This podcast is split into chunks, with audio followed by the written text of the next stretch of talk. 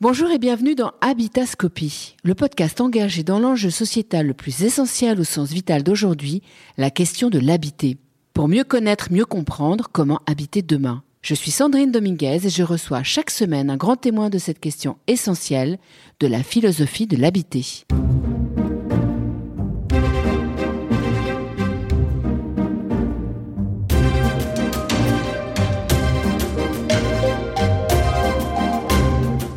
Dans Habitascopie aujourd'hui, je vous propose d'habiter en poète, selon la jolie formule d'Heidegger. En écoutant le chant des oiseaux, en prêtant attention à leur chant, nous pourrions comprendre qu'il y a de multiples façons d'habiter la Terre, autant de manières d'être et d'habiter.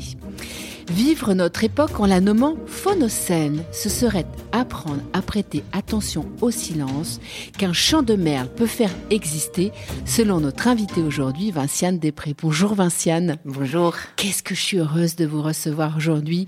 Vous êtes euh, philosophe et psychologue. Vous venez de publier aux éditions Actes Sud, Habiter en oiseau. Pour autant, je pourrais vous dire que votre livre m'a enchanté et que je piaffais d'impatience de vous rencontrer. Qu'est-ce que ça veut dire le mot phonocène? Vous dites que habiter, donc euh, si, on nommait le mot phonocène, ce serait apprendre à prêter attention au silence qu'un chant de merle fait exister. Ça veut dire quoi phonocène? Alors le phonocène, c'est une proposition de, de la philosophe américaine Donna Haraway. Alors, euh, il y a plusieurs manières de désigner notre époque. On a commencé, euh, depuis quelques années, même quelques décennies, à dire nous habitons le, le pardon, nous habitons l'anthropocène, ce qui veut dire que, eh bien, l'humain est devenu une force géologique suffisante pour influencer le devenir de la planète. Et donc l'humain son impact sur la son Terre. Impact sur la Terre. Et donc euh, cette, alors l'anthropocène, ça a eu un mérite, c'est que les sciences sociales et les sciences dures ont commencé à travailler ensemble parce qu'elles avaient un terreau, un terreau commun. Je veux dire, il y avait comme une préoccupation une commune. préoccupation commune, puisque dans les, dans les forces qui étudient ce qu'on appelle les sciences dures, l'humain devenait une force matérielle et physique au même titre que les, que les, que les, que les, que les climats, au même titre que les, mm. enfin bref, tout ce qui affecte le devenir, le devenir très concret, très matériel de notre Terre. Et puis certains ont contesté cette histoire d'anthropocène en disant oh, mais attention, c'est pas l'anthropos en général. Euh, tous les humains n'ont pas participé à ça. Et dire c'est l'humain, c'est dire c'est la faute de l'humain. Et donc certains ont contesté en disant est-ce qu'on ne devrait pas plutôt proposer le capitalocène? En disant que c'est le capitalisme qui nous a menés là. Et puis certains, comme Anna Zink, euh, l'anthropologue qui a écrit Le champignon de la fin du monde, a dit mais est-ce que ce n'est pas aussi le plantatio dans la mesure où ce sont le régime des plantations, avec l'esclavage, avec le type d'agriculture que ça a supposé, etc. Est-ce qu'on ne peut pas faire remonter aussi l'origine de ce qui est en train de nous arriver, de cette catastrophe dans laquelle nous sommes déjà entrés? Est-ce qu'on ne devrait pas la renommer pour aussi rappeler euh, et ne pas perdre de vue ce qui est en jeu dans cette catastrophe et ce qui pourrait la prolonger? Et ce que Donna dit, c'est que chacun de, ces, chacun de ces termes, aussi contestables et contestés soit-il, a un mérite il permet une prise particulière, c'est-à-dire qu'il permet de comprendre les choses et il permet de faire attention à certaines choses. Elle-même va proposer le Stulusen. Alors le Stulusen, c'est c'est le nom donc de, de, de, l'air selon de Nahawe. Le Stulu, c'est à la fois ça rappelle les, les forces knotiennes, ça rappelle une petite araignée, ça rappelle euh, euh, les monstres des bas-fonds marins, des fonds marins. Et donc le Toulousaine, c'est l'air d'une certaine manière qui n'est pas du tout orienté vers le ciel, mais qui propose un retour à la terre. Et dans une interview que faisait Catherine Vincent dans Le Monde, dans l'entretien qu'elles ont, que, Catherine Vincent lui a consacré, à un moment donné, Donna Haraway va évoquer le Toulousaine, j'aurais pu aussi l'appeler le phonocène, c'est-à-dire l'air où l'on entend les sons de la terre, oh, l'air où la terre euh, gronde, mais aussi où on prête attention à la disparition du silence. C'est, je veux dire, c'est aussi une chose qui nous arrive. Euh, où on prête à l'attention à la disparition de certains chants, où on prête attention à la façon dont les bruits peuvent devenir extrêmement. Enfin, ça c'est pas elle qui le dit, c'est, c'est moi qui commence à broder sur la possibilité du phonocène. Et j'ai trouvé que c'était extrêmement intéressant comme proposition, et d'autant plus intéressant qu'elle ne l'explicitait pas. Qu'elle disait j'aurais pu l'appeler, et elle parle des, donc de l'air des sons, l'air des sons, faire attention aux sons de la terre, à la terre qui gronde notamment. Et je me suis dit, mais tiens, c'est une belle proposition. Qu'est-ce que ça voudrait dire habiter le phonocène? Il est difficile d'habiter l'anthropocène. Je veux dire, on parle d'un monde de ruines. Il est difficile d'habiter le capitalocène, puisque on sait très bien, on n'a pas tellement. Voilà, c'est abstrait. abstrait. Et puis bon, on est en train de désigner l'ennemi. Donc on, on désigne, et il le faut. Et si on parle de l'ère du phonocène, on n'est plus en train de désigner l'ennemi, on est en train de parler de quelque chose qui pourrait, d'une certaine manière, nous réouvrir à d'autres formes de sensibilité. Et là, ça devient très intéressant, c'est que j'ai été rendue attentive à la fois par un livre de Salomé Vogelin euh, sur, euh, sur le Sonic World ou quelque chose comme ça, oui, je crois que c'est comme ça que ça s'appelait, par le travail de mon doctorant Thibaut de Meyer sur ces questions-là, par Bernie Krause, qui est le merveilleux bioacousticien qui nous a rendu attentifs à la manière dont les animaux chantent ensemble et font attention les, les uns aux autres quand ils, quand ils occupent l'espace sonore, quand ils habitent le monde sonore. Et j'étais rendue attentive en disant, tiens, mais qu'est-ce que ça, qu'est-ce que ça signifie pour nous de devenir plus attentifs au son, nous qui sommes des êtres de vision, nous qui sommes très visuels. Et on est très visuel et ça, ça, ça, ça a un impact, le fait que nous soyons très visuels. Euh, c'est Salomé Vogelin qui rappelait ça et Thibault de Meyer insistait joliment là-dessus en disant finalement l'espace du visuel, c'est toujours le, rapport au visuel, c'est toujours un rapport de certitude. Il faut le voir pour le croire. Euh, il n'y a pas beaucoup de doutes sur ce qu'on voit. Et quand il y a des doutes, on sait que c'est du doute par rapport à quelque chose qui devrait être vu autrement. Alors que l'air du son, vous êtes toujours dans l'incertitude, vous êtes toujours dans la curiosité, parce que quand vous entendez un son, en général, vous ne savez pas d'où il vient, ni qui l'a exprimé. Enfin, vous pouvez deviner, mais vous devez deviner. Et il y a donc plus de place à l'imaginaire. Voilà, il y a plus de place. C'est l'invention de l'imaginaire. C'est ça. Et Thibault de Meyer disait finalement le son nous met dans un type de vérité qui n'est pas une vérité, une vérité référentielle, c'est-à-dire il y a mm. ça qui réfère à ça, mais un type de vérité générative, c'est-à-dire une vérité qui produit du réel et vous devez vous mettre en quête de cette production de réel. Il n'y a pas une vérité, il y a des vérités. C'est cela. Du coup. C'est magnifique de vous écouter parce que quand vous nous faites prêter attention au son, nous qui fabriquons du son, de l'audio, c'est ce que nous sommes en train de faire toutes les deux, on sait par une grande étude américaine que euh, cette attention, cette quand on capte les gens par le son, on les emmène dans un monde imaginaire. Même s'il est réel, est-ce que nous sommes en train de nous raconter est réel Ça veut dire qu'il y a aussi toutes les images euh, que l'on peut euh, ouvrir comme si on ouvrait euh, des tas de fenêtres, alors que sur ce que l'on voit, on n'ouvre pas d'autres fenêtres. Forcément. Vous avez tellement raison que je suis en train de penser au moment où vous parlez de cela, au livre de, de, Charles Stepanov à propos du chamanisme, qui s'appelle, mm. si mes souvenirs sont bons, Voyager dans l'invisible. Voyager dans l'invisible, oui. Et qui parle de, de, types d'imagination, et qui montre que certaines imaginations vont être contemplatives et très passives, là où d'autres imaginations, d'autres formes d'imagination sont actives, agentives, dira-t-il même, et c'est-à-dire nous poussent à imaginer beaucoup plus plutôt que simplement voir ce qu'on nous donne à imaginer. Et c'est très joli ce que vous dites, parce que je me disais, mais tiens, il n'est pas par, c'est pas par hasard sans doute que les trans, c'est-à-dire ces voyages extrêmement imaginatifs, ces façons de se mettre dans un état favorable à percevoir des choses qu'on ne perçoit normalement pas, se fassent souvent par les sons le son d'un tambour, euh, euh, des chants et des choses comme ça. Et je me dis, tiens, c'est vrai que le son, en fait, il affecte le corps. Absolument. Alors c'est pas le sujet précisément euh, de tout ce qu'on va déployer aujourd'hui, mais ça nous amène justement à ce merle, ce merle qui siffle, qui devient un compagnon pour vous extraordinaire, qui vous plonge dans l'écriture et dans la fin de l'écriture de ce livre, mais pas que, au début de, l'écriture de ce livre.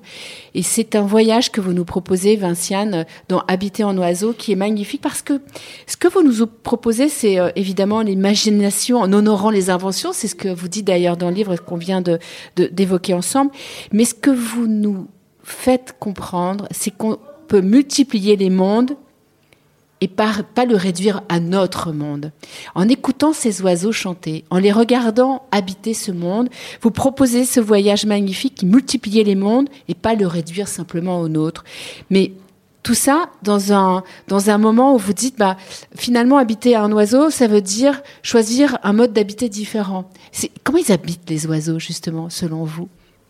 Alors comment ils habitent c'est c'est justement, il y a de multiples manières d'habiter de la part des oiseaux, et c'est ça qui est intéressant. D'abord, alors pourquoi de multiples manières? D'abord parce que les oiseaux sont extrêmement différents tout en étant très semblables.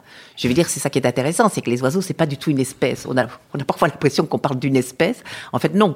Euh, ils ont des caractéristiques en commun, mais il y a parfois énormément de distance entre, je dirais, un rouge-gorge et, euh, qui aime la solitude Qui aime la solitude, parce que c'est la caractéristique du rouge-gorge. Euh, et puis peut-être euh, un rossignol qui vit la nuit, et peut-être une mouette qui est quand même très différente. Ou un, merle qui vient chanter dans les arbres en face de chez vous. Et qui, qui, dont l'urbanisation est une, véritable réussite. Hein. moi, je remarque qu'il y a plus de merles en ville, là où je vis, que, que là, quand je vais à la campagne.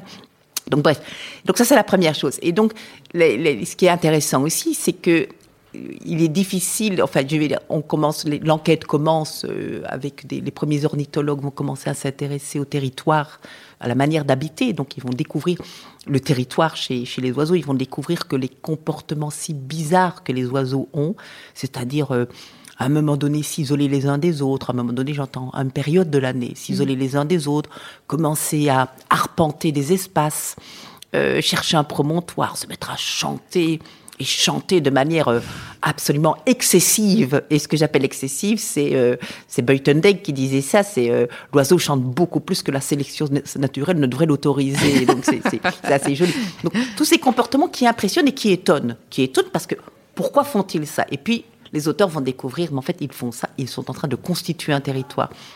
Et les premières façons d'habiter vont être définies de manière très fonctionnaliste, c'est-à-dire pourquoi font-ils un territoire? Ça doit avoir une raison, ça doit avoir une fonction. Vous savez, en général, les ornithologues, pas tous, mais ils ont une certaine tendance à adhérer aux théories darwiniennes, ce qui est très bien, ce qui ouvre pas mal d'hypothèses, et ce qui, d'une certaine manière, c'est très intéressant. Mais ils ont une tendance aussi à considérer que les comportements doivent être utiles. Il y a une espèce de, moi j'appelle ça une morale bourgeoise de l'évolution, pas de gaspillage, quoi.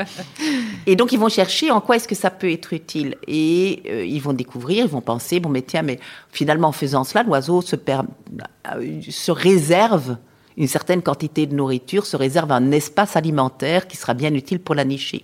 Et c'est donc, dans les premières théories, c'est celle-là. Habiter, c'est occuper un lien, un lieu, pardon. Un espace. Un espace pour être sûr de pouvoir subvenir aux besoins de la nichée, qui économiquement, c'est pas idiot du tout en plus. Je vais dire au-delà de l'aspect un peu trop fonctionnaliste.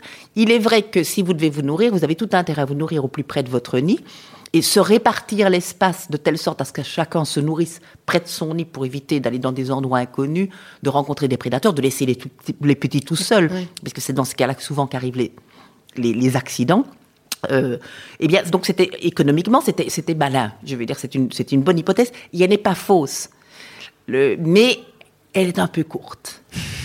Elle est ça, vous n'aimez pas. Hein. Ah non, ça, je n'aime pas. ça. Elle est un peu C'est vraiment ce qu'on constate dans le livre. Vous n'aimez pas les idées courtes. Voilà, c'est ça. Hein, il faut les pousser. C'est le propre de la philosophie, d'ailleurs. C'est le propre de la philosophie. Et, et je crois que c'est le propre aussi des scientifiques qui font bien leur travail.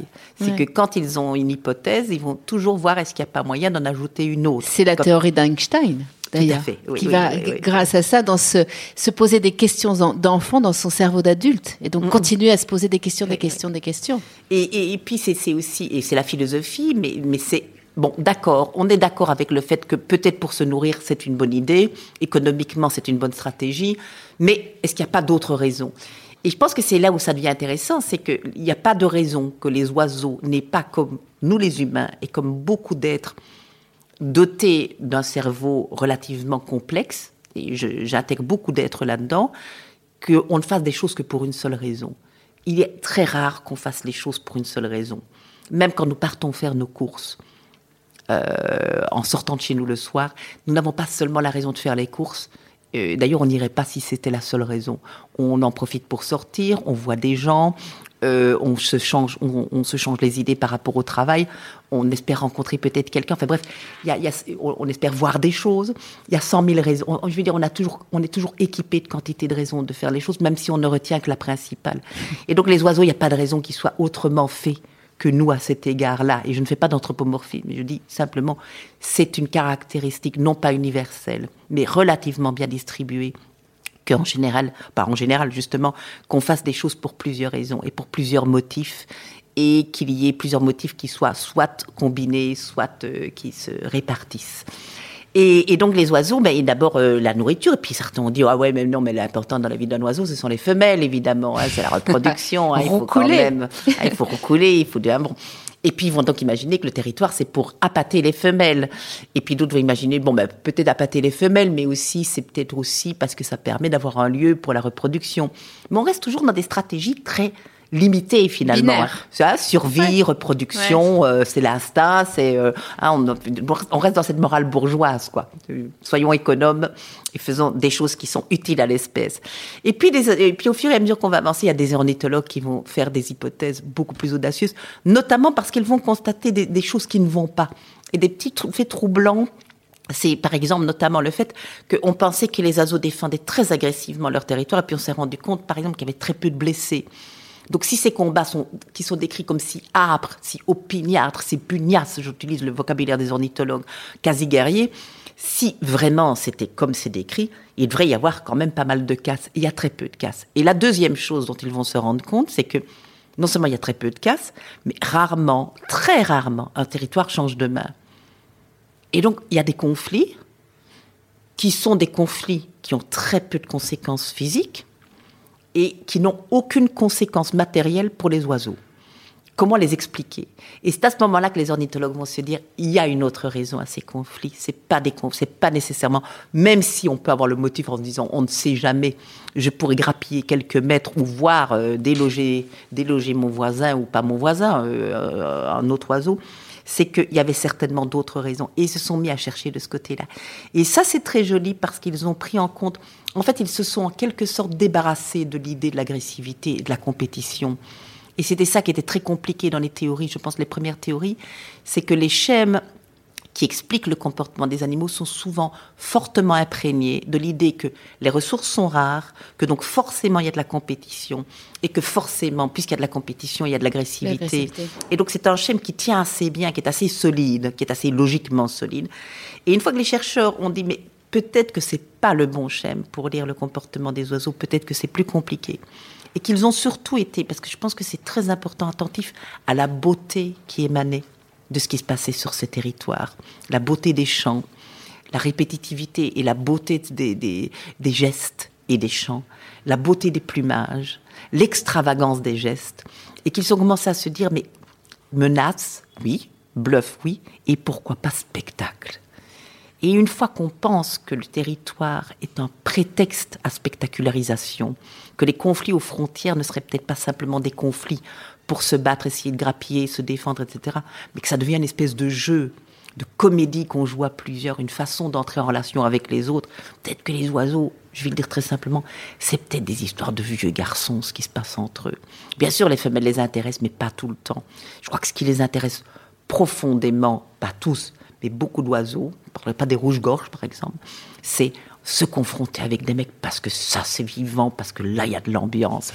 Et alors euh, mon, mon, mon Thibault de Meyer, en lisant un peu ce que j'écrivais là-dessus, me disait finalement tes territoires, ce sont des dispositifs d'enthousiasme.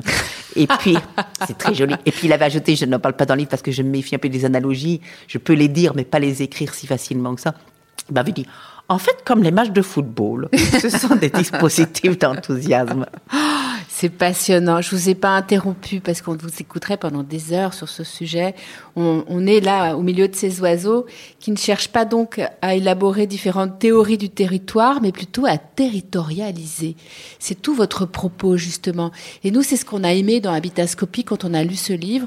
On s'est dit finalement, même s'ils sont en train de faire un spectacle, ils cherchent pas à à, vraiment à, posséder. Euh, d'ailleurs, vous l'expliquez très bien euh, sur ce côté, euh, mais plutôt à prendre possession des choses et, et, et à rendre propre les choses. Et donc à territorialiser, c'est-à-dire à tourner autour de ces territoires pour trouver un espace dans lequel ils vont venir chanter, comme vous venez si joliment nous l'expliquer, euh, faire la part belle aux femelles. C'est ça qui est magnifique. Faire territoire, c'est une expression que j'ai adorée euh, dans, dans, dans, votre livre, justement. Cette grande différence. Mm-hmm. Alors, on pourrait rappeler que le territoire, c'est vraiment l'idée d'origine de la géographie, c'est-à-dire on délimite les espaces, on y met des frontières, parfois on y met même des murs, on érige des choses comme ça très autoritaires. Et à l'inverse, les oiseaux, ils viennent et ils font territoire. C'est ça qui est magnifique, je trouve. Alors, la, première chose que je pourrais vous dire à ce sujet-là, c'est parce que le territoire n'existe qu'en acte le territoire, l'espace n'existe que par les actes qui sont performés et régulièrement performés et par l'oiseau. Et ça, vous dites très bien dans le livre que justement, il y a, il y a trop de choses dans la nature que pour qu'on puisse faire acte justement de mhm. territoire. Tout à fait. Et donc, ça demande d'être performé tout le temps. Donc, les arpentages par le chant sont des territoires chantés. Si l'oiseau arrêtait ses actes, il n'y aurait plus de territoire. L'espace n'existe que dans l'acte de la territorialisation. Ça, c'est le, premier point. le, second qui me semble extrêmement intéressant aussi, c'est que d'une certaine manière, euh, ce, sont, ce sont des actes, ce sont des actes de beauté, ce sont des actes de performance, mais ce sont aussi des actes d'appropriation. Mais qu'est-ce que veut dire appropriation? Et c'est là où ça devient joli, c'est que le territoire déjoue la question de la propriété privée. Aussi étonnant que ça puisse paraître, et je pense que c'est là où vous, d'une certaine manière, où, ça vous intéresse, vous, en tant qu'architecte, en tant que personne intéressée par l'habitat, c'est l'appropriation ne désigne plus du tout le fait d'être propriétaire au sens traditionnel du terme. Et c'est là où je pense qu'il y a eu beaucoup de malentendus sur la question des territoires animaux, où on les voit comme des petits propriétaires et on peut de là faire ce pas énorme qui est de dire finalement, nous, nos, nos, sentiments de propriété et nos, même nos législations de propriété seraient un héritage de, euh, des caractéristiques ancestrales, ce serait, ce serait instinctif. Et là, on a fait une grosse bêtise en pensant ça. Euh, en fait, je pense que les oiseaux, ce qu'il y a d'extraordinaire chez eux, c'est qu'ils déjouent complètement le lien qui nous paraît tellement évident entre propriété privée et appropriation. Appropriation, ça ne veut plus dire ça du tout. Alors on va prendre peut-être deux exemples. Hein. Euh, il y, y, a deux exemples qui me semblent vraiment très éloquents. On passe d'abord chez les mammifères parce que c'est chez les mammifères que c'est le plus évident. Alors je ne compare pas facilement les mammifères et les oiseaux parce que je pense que leurs problèmes ne sont pas du tout les mêmes sur la question du territoire et qu'un territoire de mammifères c'est pas un territoire d'oiseaux. Pour une raison, la première raison évidente pour moi, c'est que les mammifères n'ont pas du tout le même problème que les oiseaux. La plupart des mammifères ils se cachent sur le territoire. Le territoire, c'est un lieu où on peut se cacher. Les oiseaux, vous voyez c'est exactement l'inverse. Mm. Le territoire, c'est un lieu à partir duquel on peut parader, se montrer. Exactement ce que vous venez de dire. Et faire de la propagande. Voilà. Donc, c'est pas du tout le même genre de rapport. Mais il y a quand même quelque chose qui me semble très intéressant comme rapport de similitude, à condition de passer de l'odeur, de la marque au champ. C'est que les mammifères marquent leur territoire. Le marquage du terrain. Voilà. Et ils marquent aux frontières, mais aussi pas seulement aux frontières. Et c'est ça qui est intéressant. C'est pas seulement aux frontières. On voit les marquages aux frontières parce qu'on voit l'efficace du marquage aux frontières quand vous avez une meute de loups qui arrive à une frontière territoriale d'une autre meute, vous voyez tout de suite qu'elle va s'arrêter, devenir prudente, changer d'attitude. Donc là, la frontière est évidente. Et donc, on accentue l'idée que le marquage est aux frontières. Mais en fait, le marquage fait partout. Tout le territoire est marqué. On laisse des poils, on laisse des odeurs. Alors, on constate que certains mammifères, pas tous, mais par exemple, c'est les chèvres des montagnes rocheuses, non seulement marquent le territoire, c'est-à-dire laisse des crottes, par exemple, laisse des, des, odeurs, laisse des phéromones, laisse des, hormones, mais qu'en plus elles vont se marquer de leurs propres odeurs. Donc ça veut dire, tiens, c'est assez étonnant, ça. C'est comme si elles avaient besoin, comme si elles surchargeaient leur propre être de leurs propres odeurs. Mais est-ce qu'elles surchargent leur propre être de leurs propres odeurs ou est-ce qu'elles font autre chose? Et je pense qu'elles font autre chose quand on prend une troisième observation. Et la troisième observation, c'est elles se marquent dans le territoire. Je vais mmh. dire par là, elles se roulent par terre, elles se frottent, elles prennent des odeurs de ce qu'il y a sur le territoire. Et donc on peut se demander si c'est pas une création en quelque sorte, d'une certaine manière, où la chèvre devient le territoire et où le territoire devient cette chèvre des montagnes rocheuses. Ce qui voudrait dire que le territoire, et c'est une idée que von Uxküll avait déjà, que Jacob mm. von Uxküll, hein, le, théoricien de Lumwelt, avait déjà envisagé en disant d'une certaine manière, est-ce que le territoire n'est pas une extension du corps propre de l'animal? Et on verrait cette extension à l'œuvre dans ce geste de la chèvre, des chèvres des montagnes rocheuses. Alors les oiseaux en chantant, est-ce qu'ils font pas la même chose? Est-ce qu'ils ne sont pas en train, d'une certaine manière, d'étendre leur corps par la voix, de telle sorte à ce que, d'une certaine manière, le territoire et l'oiseau deviennent indistincts? L'oiseau fait, alors c'est ce que j'appellerais, quand euh, en français on peut lire, c'est l'oiseau fait corps avec le territoire. C'est-à-dire que le territoire devient le corps de l'oiseau. Et c'est plus la même idée de l'appropriation, puisque le territoire devient approprié à l'oiseau, tout comme l'oiseau devient approprié au territoire, puisqu'il devient le territoire. Il est en devenir territoire. Vous dites, il devient donc davantage soi que mien. Oui, tout à fait, exactement. Et ça, je trouve que c'est une tellement jolie leçon. Alors c'est vrai que nous, dans notre lecture, chacun a ses lectures du monde, euh, dans notre lecture passionnée par l'habiter, euh, par cette grande théorie d'Heidegger, bâtir, habiter, penser, euh, qui dit ben, l'homme est pour autant qu'il habite, l'oiseau, lui, il se pose pas ce genre de problème, puisqu'il n'est pas dans son mode d'habiter en train de définir un territoire dans lequel il dit c'est à moi. Mhm. Il dit le territoire, c'est moi. Oui, tout à fait. Je trouve que dans ces parallèles, euh, sans faire de raccourcis, euh, mais, se dire qu'est-ce qu'on pourrait apprendre des oiseaux dans nos manières d'habiter qui nous, nous permettrait chaque jour de chanter comme les oiseaux. C'est-à-dire de faire de la propagande merveilleuse, de se dire nous sommes nous-mêmes dans ce territoire et pas en train d'essayer de le posséder absolument. C'est en cela que ce livre nous a ouvert à nous plein de portes qui nous ont euh, euh, enchantés. Alors, pour bien comprendre aussi tout, ce que vous avez euh, en tête, parce que c'est c'est extraordinaire, on parle aussi, vous parlez aussi du territoire comme, comme condition d'attachement euh, pour l'oiseau. C'est-à-dire qu'à un moment donné, euh, si le mâle revient toujours dans, son dans ce territoire qu'il a donc fait sien, euh, la femelle y reviendra plus facilement. Donc c'est quand même un mode d'attachement d'arriver à, à, aller dans ce, dans, ce, dans ce petit bout de territoire. C'est joli aussi cette idée d'attachement par le territoire. Alors oui, c'est le territoire va attacher les êtres entre eux en quelque sorte. Voilà. Alors si vous avez vous en faites une très jolie logique d'ailleurs. Alors vous avez soit un exemple, l'exemple que vous citez ici, ce sont par exemple les, exemples des couples stables, c'est-à-dire qu'une année à l'autre, euh, il y a beaucoup d'oiseaux qui forment des couples stables. Donc d'une année à l'autre, ben, retrouver le territoire, c'est retrouver son partenaire. Donc ça c'est euh, déjà en, plan d'attachement assez extraordinaire finalement. C'est on se donne rendez-vous et c'est ça être attaché. Donc il y a une alliance qui est faite par le territoire. L'autre, l'autre, alors il y a le cas de figure où évidemment on n'est pas dans des couples stables ou des couples qui sont juste saisonniers. Et ça c'est une hypothèse d'Eliot Howard, donc cet ornithologue qui avait étudié euh, les, les, oiseaux tout au début du XXe siècle. Il disait en fait il y a parfois un délai assez long entre la fécondation et la construction du nid, par exemple. Et alors, bon, mais attention, mais la femelle, elle est fécondée, et s'ils veulent chacun vaquer à leurs occupations, aller faire plein de choses, comment ils vont se retrouver pour faire le nid? Hein, comment est-ce qu'il faut, il faut quand même qu'ils fassent ça ensemble et que bon. Euh, et il disait, ben le territoire finalement, ça permet et c'est très joli ça permet aux oiseaux d'être libres. Parce que entre le moment de la fécondation et le moment du nid, mm. eh bien, ils peuvent vaquer à leurs occupations, ils ne sont pas tenus à rester l'un à côté de l'autre. Ça, c'est la deuxième, une deuxième forme d'attachement.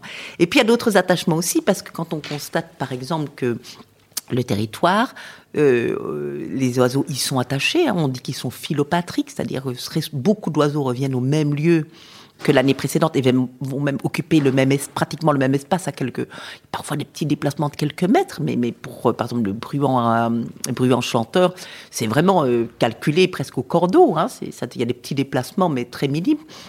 Mais ce qui se passe c'est que d'une certaine manière comme ils reviennent tous au même endroit qu'est-ce qui se passe? Ben, en fait on retrouve des voisins et qu'est-ce qu'on fait en retrouvant des voisins? Ça veut dire qu'il y a des collectifs territoriaux qui sont créés. Et que là où on a toujours vu le territoire comme un espèce, parce qu'on est très affecté par notre conception juridique récente, hein, 17e siècle, hein, 17e, 17e, du territoire, siècle, du territoire, en disant que c'est un espace d'individualisme, un espace de propriété privée, etc. On n'a jamais pensé qu'en fait, le territoire des oiseaux, c'est pas du tout une question d'individualiste ou d'individualité. C'est, ce sont des collectifs de territoires, c'est-à-dire, on remarque que les territoires sont toujours collés les uns, enfin, rarement, il n'y a pas de territoire au milieu d'une part, ça n'existe pas. Ils sont collés les uns contre les autres. Et que ce sont souvent, dans beaucoup d'espèces d'oiseaux, les mêmes qui vont se retrouver et qui vont chanter les mêmes chants, qui vont se connaître, qui vont avoir des habitudes ensemble. Et d'ailleurs, la preuve en est, c'est qu'on remarque que, par exemple, chez l'alouette des champs, tel que le décrit par exemple Thierry Aubin, bon, ben, vous avez quelques petites bagarres au moment où on les retrouvaille, parce qu'ils ont, ils ont fait la migration euh, séparément, pas nécessairement en même temps, pas au même moment, pas nécessairement dans le même groupe et tout. Et puis ils vont se retrouver, les petites bagarres. Ben, en fait, c'est des périodes d'ajustement. On se retrouve, on retrouve ces marques. Et très rapidement, comme ils avaient ils reprennent les habitudes de l'année d'avant. Et très rapidement. Et donc, ça aussi, ce sont des attachements, c'est que les territoires attachent les oiseaux entre eux. Ça crée des collectifs. En fait, le territoire est un lieu de socialisation des oiseaux paradoxalement, si on sort de cette conception individualiste de la propriété privée, d'un seul coup, ça saute aux yeux que c'est ça qui est en train de se passer. Qu'est-ce que c'est joli. Qu'est-ce qu'on a à apprendre de tous ces oiseaux? C'est en écoutant justement ce, chant des oiseaux, en prenant attention à leur chant, euh, qu'on peut comprendre qu'il y a multiples façons d'habiter la Terre, c'est ce que vous dites, et de manière d'être et d'habiter. Mhm. Exactement ce que vous venez de, nous raconter. Vous êtes très logique avec votre livre, ça ne me surprend pas du tout, puisqu'on reste euh, dans cette idée. Qu'est-ce que les oiseaux vous ont appris à vous, personnellement, Vinciane? Dans, leur manière d'habiter, dans leur manière d'être, en tant qu'être humain, en tant que philosophe Qu'est-ce que vous avez retenu ou qu'est-ce que vous avez vu ou qu'est-ce que vous avez constaté que vous vous êtes dit, mais mon Dieu, c'est évident? Alors la première chose, c'est ce chant de merle qui m'accompagne depuis quelques années. Donc, un merle qui habite en face de chez vous. Voilà. Littéralement habite. Oui, et qu'il a, oui, oui, oui, oui, il était bien installé. et moi, j'avais pas jamais prêté beaucoup d'attention au chant de merle. Et c'est arrivé il y a quelques années quand même, mais ça m'a accompagné. Voilà, et ça m'a accompagné. Donc j'étais euh, un matin, je ne sais pas très bien ce qui s'est passé. J'avais ma fenêtre ouverte. On était au mois de février. J'ai entendu un chant de merle. Et ça m'a complètement réveillé. Mais il était 4, 5 heures, 5 heures du matin peut-être. ils se réveillent tôt, les merles. Euh, ouais, ouais, oui, ils sont très. on va le dire comme ça. Et, euh, euh, et, et, j'ai été bouleversée par ce chant et j'ai pas réussi à me rendormir parce que je pouvais pas m'empêcher d'écouter. J'étais vraiment captivée, vraiment comme un, un, roman qui vous lâche plus. Et pourquoi? Parce qu'en fait, d'abord, c'était beau comme tout. Deuxièmement, parce que chaque séquence, je ne le savais pas, les merles, quand on les écoute, ils ont une séquence qui est la leur, et puis vous faire varier les trois, les trois quatre dernières notes et puis l'autre, et puis on voit qu'ils sont dans un dialogue avec, avec un autre. Et chaque séquence, il y a une invention. Donc il va dire, un peu comme s'il disait Et tu penses quoi, toi, maintenant, de ça c'est, Vous imitez très bien les mères. C'était vraiment l'impression que j'avais, quoi. Et tu penses quoi maintenant de ça Et celle-ci, qu'est-ce que tu fais en fait Donc c'était vraiment une variation. Et donc, et j'attendais la, la suivante en me disant Et qu'est-ce qu'il va me produire maintenant? Qu'est-ce qu'il va me donner? Et puis je me suis dit, mais c'est intéressant, ce merle, en fait, son chant, c'est tellement... Alors c'est pas de l'enthousiasme, j'essayais de trouver des mots, et puis je me suis dit, bon Dieu, il y a quelque chose qui importe à ce merle, comme rarement j'ai senti que quelque chose pouvait importer à un être. Et j'avais pensé de manière un peu amusée, bon Dieu, les merles ont inventé l'importance comme on pourrait dire que les corneilles ont inventé le sautillement, hein, quand vous voyez les petits sautillements de corneilles, même les enfants qui doivent faire pipi, c'est une pâle imitation. La corneille, c'est c'est un miracle, le sautillement de la corneille. Vous avez l'impression que le sol la, jette vers le, ciel. c'est extraordinaire. On dirait que le sol participe à cette invention. Et donc, je m'étais dit, tiens, les merles ont inventé l'importance. Alors, c'était important pour moi parce que d'abord, je me suis dit, tiens, qu'est-ce que je fais de ça? Qu'est-ce que je fais de ce chant de merle qui me bouleverse? Comment est-ce que je vais le faire entrer dans mon travail? Comment est-ce que cette importance va je peux pas. C'était tellement beau, tellement surprenant. J'assistais à quelque chose qui était de l'ordre du vivant, du vivant et, de l'extrêmement vivant. Quand euh, Lynn Margulis dit que la vie c'est c'est la matter gone wife, la, la, la, matière devenue devenue folle, mais au sens sens débridé, la matière qui se déchaîne. Je m'étais dit, c'est, c'est, c'est ça, oui, c'est de la vie, c'est de la vie, voilà, c'est de la vie qui explose en inventivité. Et donc, j'ai, j'ai essayé pendant des années en disant, je ne dois pas oublier ça. Et donc, c'est quelque chose qui m'a traversé en me disant, il faut que ça entre dans la philosophie, il faut que la vie s'importe dans la philosophie. Et donc ça, c'est en 2009. Et j'ai fait d'autres projets où je pense d'une certaine manière que la vie qui s'importait dans la philosophie est devenue quelque chose qui était devenu un fil conducteur de mon travail. Après, j'avais écrit, c'est à ce moment-là que, que je, commençais à travailler sur les, les récits que les morts font faire aux vivants. Ben, c'était une façon de dire la vie s'importe dans la philosophie.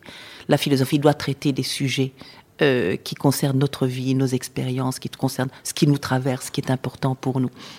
Et puis le Merle est revenu comme ça. Donc il est revenu d'une certaine manière comme obligation. C'était une obligation. La vie doit s'importer dans la philosophie. La philosophie doit s'importer dans la vie, mais la vie doit, doit être présente dans la philosophie.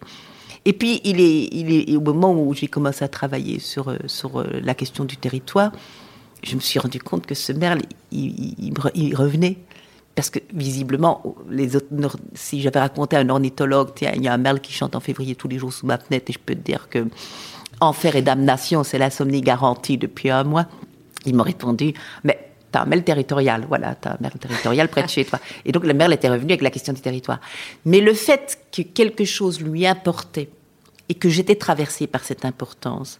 Et le fait qu'il y avait tant de beauté dans ce chant, ça m'a permis, d'une certaine manière, d'écrire ce livre avec ces doubles obligations. ce que je n'aurais peut-être pas eu il y a quelques années d'ici. Un, n'oublie, comme un, talisman. Isabelle Stengers dit un talisman, c'est un nœud dans un mouchoir. Un talisman, un, n'oublie pas la beauté. Surtout, n'oublie pas cette dimension-là. Essaye de voir là où elle va, là où les ornithologues, par exemple, sont capables de la reconnaître. Qu'est-ce que ça change quand on la prend en compte? Qu'est-ce que ça modifie des hypothèses, etc. Donc, n'oublie jamais la beauté et n'oublie pas que tu dois écrire pour faire honneur à cette beauté. Et donc, ton écriture devra être à la hauteur ou en tout cas, non pas, elle, ne le sera jamais, mais devra essayer d'être à la hauteur de, cette, de ce chant, de cette musicalité. Et deuxièmement, le fait que quelque chose importe à un autre être, c'était important pour moi, dans la mesure, oh, qu'est-ce que ça veut dire d'être traversé par de l'importance d'un être qui est si différent de moi, avec lequel j'ai aucun rapport, qui ne sait pas que je suis dans mon lit, que je suis dans ma chambre et que je l'écoute. Et je ne tiens pas, je ne tiens pas à ce qu'il le sache, parce que s'il le savait, ça veut dire que je l'ai dérangé. Euh, Haraway de nouveau disait, c'est merveilleux, intimité sans proximité. Hors des rapports qu'on doit apprendre aussi à avoir avec les autres vivants. Les connaître intimement, savoir qui ils sont, mais sans proximité parce qu'on va les déranger, parce que notre présence n'est pas toujours souhaitable. Et donc, penser que je pouvais être traversée alors qu'il ignorait toute mon existence et que j'aurais pas de contact avec lui, si ce n'est simplement que je l'entendrai avec un pur bonheur, que je l'attendrai avec impatience, et savoir aussi que l'importance, eh ben, c'est pas seulement nous qui mettons de l'importance dans le monde. Nous ne sommes pas les seuls à créditer de l'importance dans le monde. Le monde lui-même peut apporter. Le monde lui-même est remarquablement important. Vinciane, on se pose une question dans Habitascopie. Justement, on est en train de travailler sur le rôle euh, du lieu d'habitation euh, pour les aînés. Euh, ce que nous ont dit les aînés lorsqu'on leur a posé la question, ils ont dit mais notre dernier lieu de dignité, c'est là où on habite. S'il n'est pas digne, eh bien, on perd notre, toute notre dignité humaine. Mais ces oiseaux, quand ils habitent toute leur vie, qu'ils paradent, qu'ils chantent, qu'est-ce qu'ils deviennent à la fin de leur vie? Ils habitent où? Ils continuent à habiter les territoires? Ils continuent à... Est-ce que vous savez Est-ce que ça a été étudié? Alors, je n'ai pas lu grand-chose sur cette question. Je n'ai pas vu ça. Ça ne m'a pas marqué dans, dans, la littérature des ornithologues. Donc, visiblement, quand les oiseaux, je pense qu'ils, je, je, veux dire, bon, il y a des accidents. Les accidents des vieux oiseaux, ça doit arriver certainement aussi en migration, c'est-à-dire au moment mmh. des, des, épreuves physiques. Mais voir, alors qu'il y ait parfois des vieux oiseaux qui soient dépossédés de leur territoire parce qu'ils ne sont plus en état euh, de performer, etc., ça doit arriver, je suppose. Et je suppose que j'ai dû lire, mais que je n'y ai pas prêté particulièrement attention. Euh, mais les oiseaux ne vieillissent pas très longtemps. Ils vivent combien de temps d'ailleurs les oiseaux Vraiment d'une espèce à l'autre. Les, moi, les cratéropécailles que j'avais vus dans le désert israélien, c'était 15 ans, mais, mais je pense que les moineaux, c'est beaucoup moins longtemps. Donc c'est d'une espèce à l'autre et des conditions aussi, d'une condition à l'autre, vous pouvez avoir des, des variations énormes. Donc ça c'est de toute façon. Mais je n'ai pas l'impression que les oiseaux vieillissent très longtemps. Je pense que le phénomène de vieillesse c'est un phénomène qui demande certaines conditions de sécurité, de soutien, de solidarité. Peut-être mhm. que la vieille, peut-être que vieillir demande un minimum de solidarité, qu'on ne peut pas vieillir, que vieillir seul, euh, ça doit pas être, ça, ça, doit pas être facile du tout et ça doit pas être possible pour certains animaux euh, une fois qu'ils ne sont plus capables de. Et, par contre, chez les animaux très sociaux, on peut imaginer que s'il y a un groupe, un collectif, à ce moment-là, il y a des embarque en fait. Embarque, oui, et puis soutiennent et puis aident à nourrir et compagnie. Donc, mais et ça, je crois que c'est des cas de figure qui sont tellement divers qu'on peut pas faire de généralité là-dessus. Dans la fin de votre livre, je le redis, donc vous, vous nous proposez vivre notre époque en la nommant phonocène, c'est apprendre à prêter attention au silence qu'un chant de merle peut faire exister. On l'a entendu ce merle avec vous tout à l'heure. C'est vivre dans des territoires chantés J'aime tellement cette expression. Mais c'est également ne pas oublier que le silence pourrait s'imposer. Et que ce que nous risquons bien de prendre, pardon, et que ce que nous risquons bien de perdre également, faute d'attention, ce sera le courage chanté des oiseaux. C'est magnifique, ce courage chanté. C'est la fin du livre, le courage chanté des oiseaux. C'est tout à fait euh, ce que vous avez euh, compris avec ce merle, c'est-à-dire cette importance, ce courage de ce merle qui vient de tous ces oiseaux qui se disent il faut aller chanter, donc il faut les écouter. Oui, tout à fait. Et c'est une façon d'honorer, je pense, les oiseaux que de penser qu'ils sont peut-être aussi non seulement ceux qui auraient inventé l'importance, mais qu'ils ont peut-être aussi inventé certaines formes de courage. Magnifique. Vinciane, je rappelle le titre de votre livre, Vinciane Després, Habiter en oiseau. C'est magnifique. C'est chez Actes Sud. Je vous promets qu'à la lecture de ce livre, plus jamais vous laisserez un oiseau chanter sans lui prêter attention. Merci beaucoup d'être venu au micro d'Habitascopie. Merci infiniment à vous. C'était un vrai plaisir. Oui, moi aussi. Au revoir. Au revoir.